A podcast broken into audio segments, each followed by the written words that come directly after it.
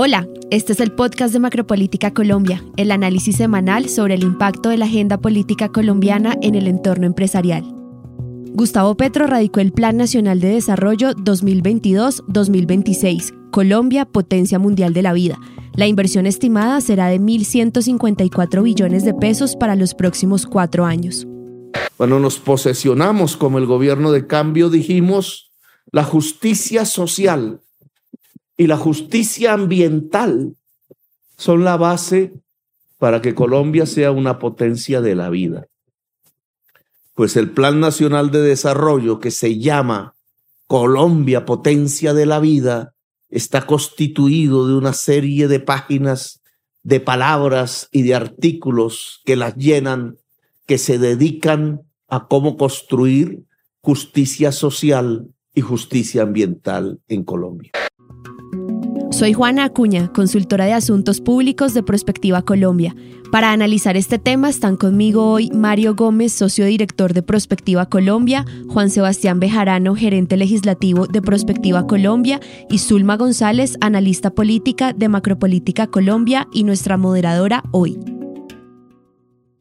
Muchas gracias, Juana. Un saludo muy especial para ti y para nuestros clientes. Mario, Juanse, bienvenidos a los micrófonos del Macropolítica Podcast. ¿Cómo están? Muy bien, gracias Fulma. Mario, ¿cómo está? Muy bien, muchas gracias. Es un gusto estar con ustedes hoy.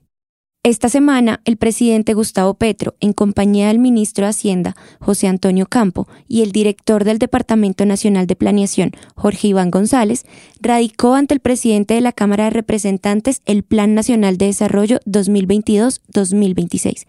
Esta es la hoja de ruta del gobierno y corrobora la agenda por la cual fue elegido Gustavo Petro como presidente cómo busca transformar el gobierno la institucionalidad actual y con qué objetivo lo hará? Mira, Zulma, lo primero ahí es decir que el gobierno de Gustavo Petro tiene una visión.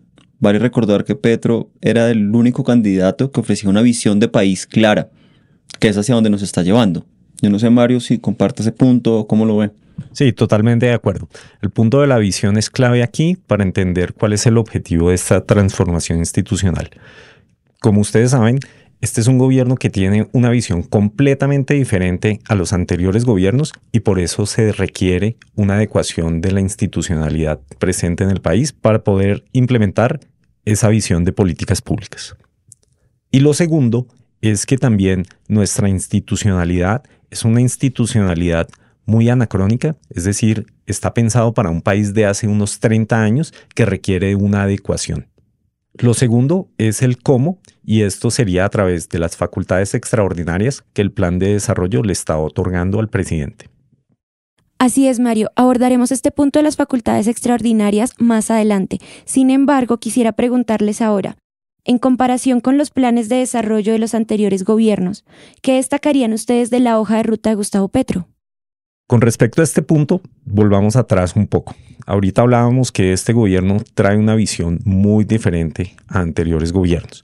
Por eso, este plan de desarrollo hay que resaltar que ha generado una expectativa muchísimo mayor a anteriores planes. Eso es algo extraordinario. El siguiente punto es que este es un articulado muchísimo mayor al que tenía el proyecto de ley del plan de desarrollo del presidente Duque. Estamos hablando de unos 100 artículos adicionales. Y el tercer punto es que estamos retomando en este plan de desarrollo una herramienta de planeación de largo plazo. Eso es algo que creo que debemos resaltar. Yo ahí sí miría un poquito la historia. Me parece que desde el gobierno de Ernesto Samper no hemos visto un plan nacional de desarrollo tan ambicioso en materia de vista social.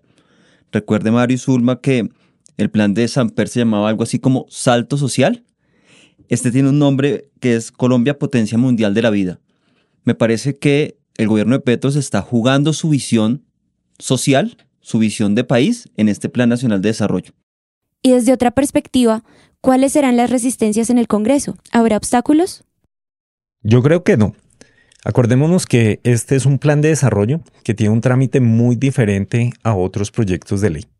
De entrada, el gobierno tiene el sartén por el mango, maneja todo el articulado, Cualquier artículo que se quiera modificar necesita el aval del gobierno y al final del día, si el Congreso no está alineado con el gobierno en esa visión del plan de desarrollo, le queda la carta al presidente Petro de expedir el plan de desarrollo vía decreto. Pero no sé, Juan Sebastián, basado en su experiencia, ¿qué opina sobre esto? A mí me gustaría hacer el análisis con dos elementos. Primero, tiempos y segundo, correlaciones de fuerza. Tiempos. Para el caso del Plan Nacional de Desarrollo, la constitución política es clara. Este debe estar aprobado antes del 7 de mayo. Es decir, tenemos una fecha límite públicamente conocida y mandada por la Constitución y no se puede pasar de ahí un minuto. El gobierno obviamente va a jugar con estos tiempos a su favor, porque si no se dan, ¿qué sucede? Como Mario lo anotaba, el gobierno lo puede pedir vía decreto con fuerza de ley. Entonces, tanto el Congreso va a correr como el gobierno va a jugar esto a su favor. Segundo, correlación de fuerzas políticas. El Plan Nacional de Desarrollo inicia su trámite en las comisiones económicas conjuntas, es decir, comisiones terceras y cuartas del Senado de la República, en donde metiéndole matemática, cerca del 70% de sus integrantes hacen parte de las bancadas de gobierno o independientes. En estas comisiones hay 13 congresistas conservadores, donde va a ser fundamental el apoyo de estos para el Plan Nacional de Desarrollo. Y creo que el gobierno sabe esa carta que tiene que jugar con los liberales, con el partido de la U y con el partido conservador. Una vez sorteado esto, nos vamos a las plenarias del Senado y de la Cámara, en donde la correlación de fuerzas también es favorable al gobierno en algo así como un 65-70%.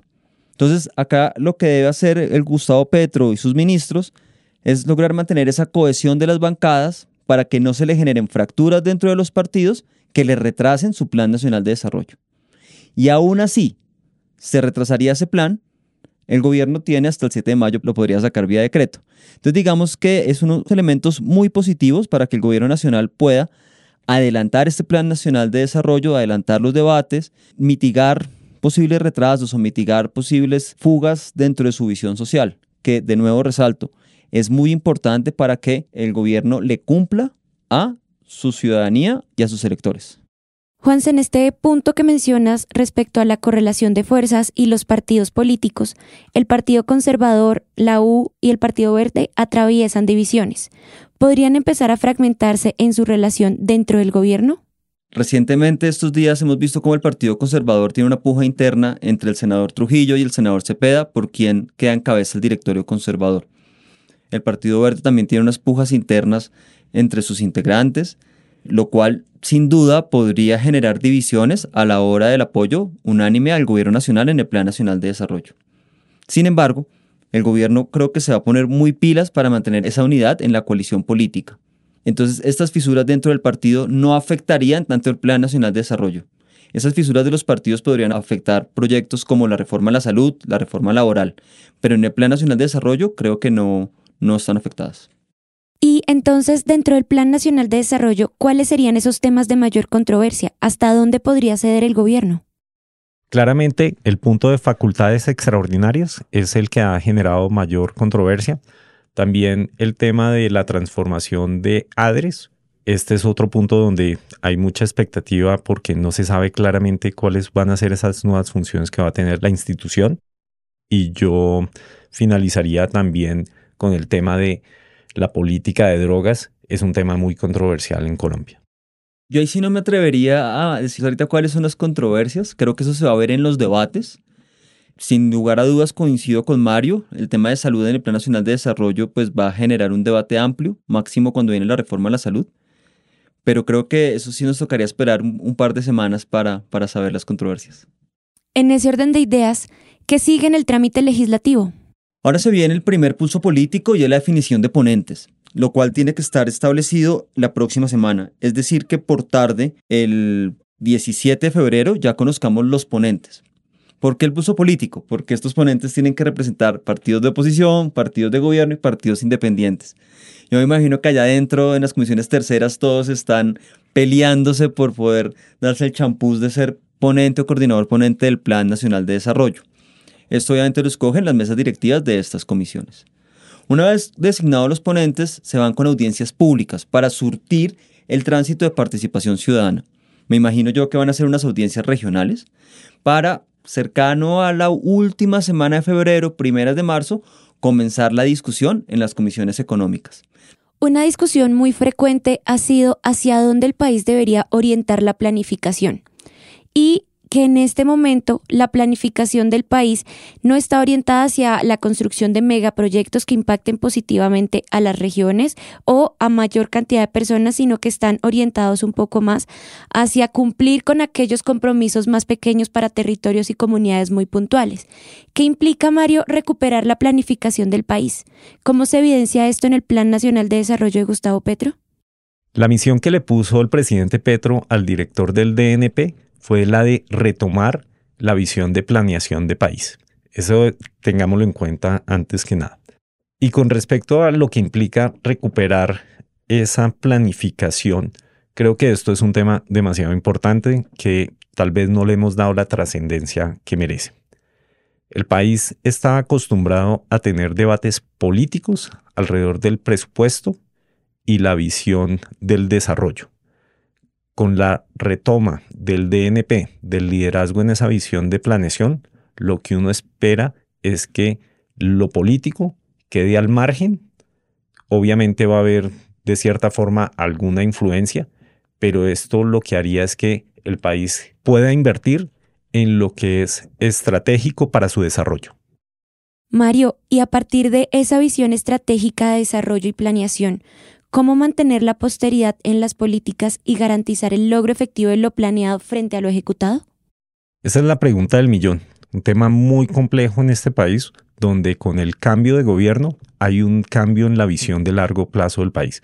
Miren, la semana pasada debatíamos alrededor del el metro, que si por arriba o por abajo. En el momento en que entra la institucionalidad técnicamente a decir lo que el país necesita en el largo plazo, los temas políticos se pueden ir diluyendo. Para mí es muy importante que la institucionalidad se fortalezca precisamente para poder superar esos debates políticos. Dentro de esos debates políticos y en esa visión de país también hay un punto muy importante y son las nueve facultades que revisten el presidente en este Plan Nacional de Desarrollo. Bajo su perspectiva, ¿cómo está este tema coyuntural y qué implicaciones tiene? Dos puntos frente al Plan Nacional de Desarrollo y esas facultades especiales. Tengo entendido que el Plan Nacional de Desarrollo del gobierno Gustavo Petro es el que más artículos nos está proponiendo de los últimos cuatro años, Mario. Tiene más artículos del de Santos que el de Duque y el de Santos II. Ahora, es el que más está pidiendo facultades extraordinarias sustanciales. Los otros planes de desarrollo pedían facultades extraordinarias administrativas.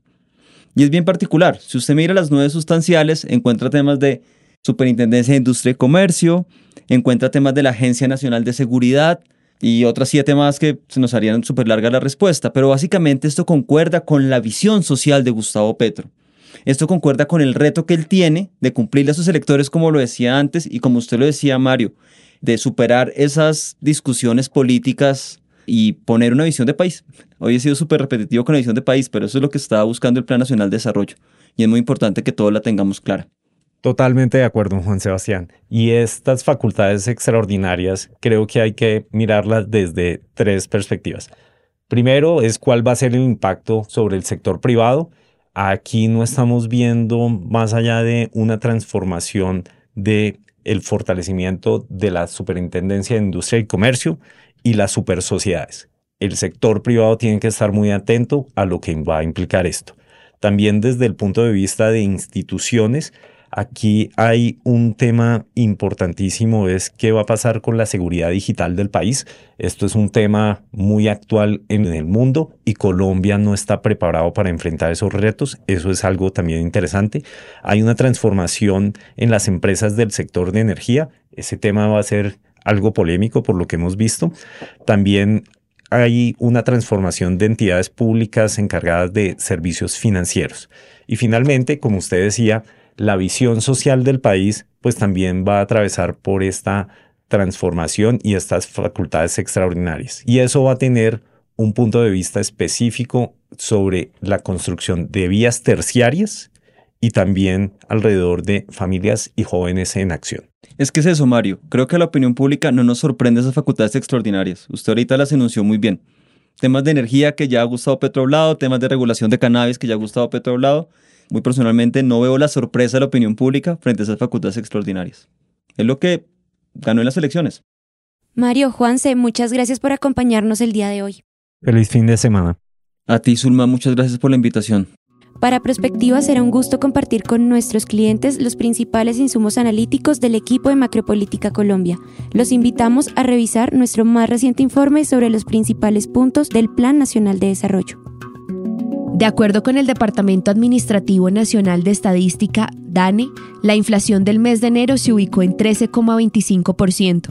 Los sectores que impulsaron este comportamiento fueron transportes, alimentos y bebidas no alcohólicas inicia la segunda ronda de negociaciones de paz entre el gobierno y la guerrilla del ELN en México. El cese bilateral al fuego y la reducción de la intensidad del conflicto será el gran objetivo de este ciclo. Este fue el Macropolítica Podcast, el podcast semanal del equipo de análisis político de Prospectiva Colombia. Durante este episodio usted escuchó audios de la Presidencia de la República de Colombia. Gracias por escucharnos y hasta la próxima semana.